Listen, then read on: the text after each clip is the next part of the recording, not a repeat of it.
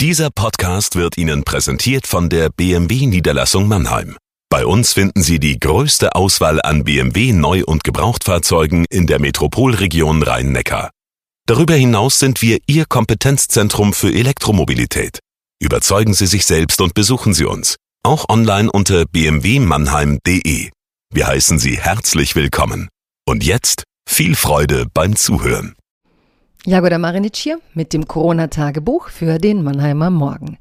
Heute mit einem Thema, von dem ich hoffe, dass es kein Wespennest ist, aber ich habe da mal Fragen, und zwar an die Eltern, die jetzt so viel schimpfen über das Homeschooling, über das Lernen der Kinder zu Hause. Ich habe ja viel darüber geschrieben, dass das so alles nicht sein darf und ähm, ich glaube, die meisten Eltern wissen, dass ich befürworte, dass sich die Regierung um Lösungen für die Schulzeit, für die Kitas etc. kümmert. Gleichzeitig habe ich den Eindruck, dass diese Krise auch etwas anderes offenlegt, nämlich der Erziehungsstil von heute. Mit Helikoptereltern, mit überbehüteten Kindern, mit Kindern, die auch konsumeristisch verwöhnt werden. In Deutschland sind die Ausgaben für Kinderprodukte in horrenden Höhen, weil Eltern ihren Kindern da wenig ausschlagen. Eine bestimmte soziale Klasse von Eltern natürlich. Aber ich möchte vielleicht auch darauf hinweisen, dass durch den Lockdown sichtbar wird, dass dieser vielleicht auch sagen wir überempathische Umgang mit Kindern dazu führen kann, dass Kinder nicht unbedingt bessere Menschen werden, sondern Schwierigkeiten haben nachher. Schwierigkeiten für andere empathisch zu sein, weil sie gewohnt waren, Empathie zu kriegen und selber gar keine Härten hinter sich bringen mussten. Ja, das ist eine gewagte These. Ich weiß, ich hoffe, ich verärgere Sie nicht nur und wenn doch, dann äh, widersprechen Sie freundlich. Wir können darüber ins Gespräch gehen oder Leserbriefe austauschen, wie auch immer. Ich wage das jetzt und fange an. Liebes Corona-Tagebuch, liebe Zuhörerinnen und Zuhörer.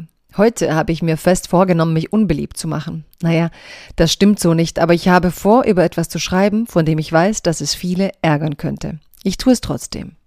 Es geht um das Thema Kindererziehung.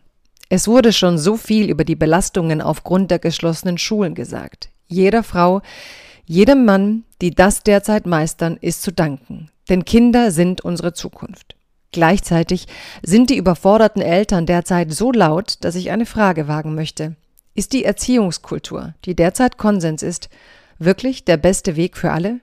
Sind die Ansprüche an Eltern vielleicht völlig übertrieben und der Lockdown macht auch dieses Problem sichtbar?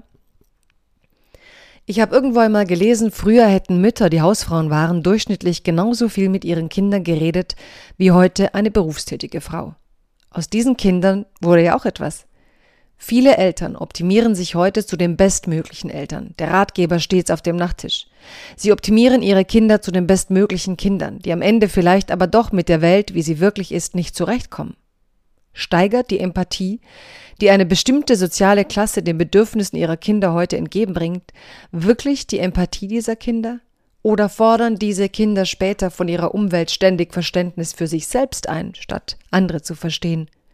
Eigene Lebenshärten machen empathisch. Vor diesen werden viele Kinder heute geschützt. Viele gebildete Eltern beschweren sich über die Arbeitsblätter und die Arbeitsweise der Lehrer.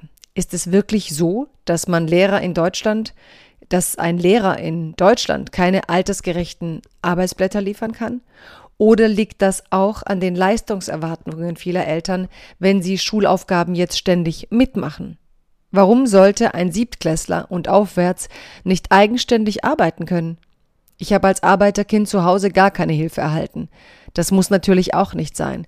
Doch wie viel Stress machen sich die Kinder und Eltern derzeit selbst, weil Eltern perfekte Eltern sein wollen und ihre Kinder perfekt durch diese Schulzeit lotsen wollen. Vielleicht muten sich diese Eltern sich und ihren Kindern zu viel zu. Und andererseits den Kindern vielleicht zu wenig.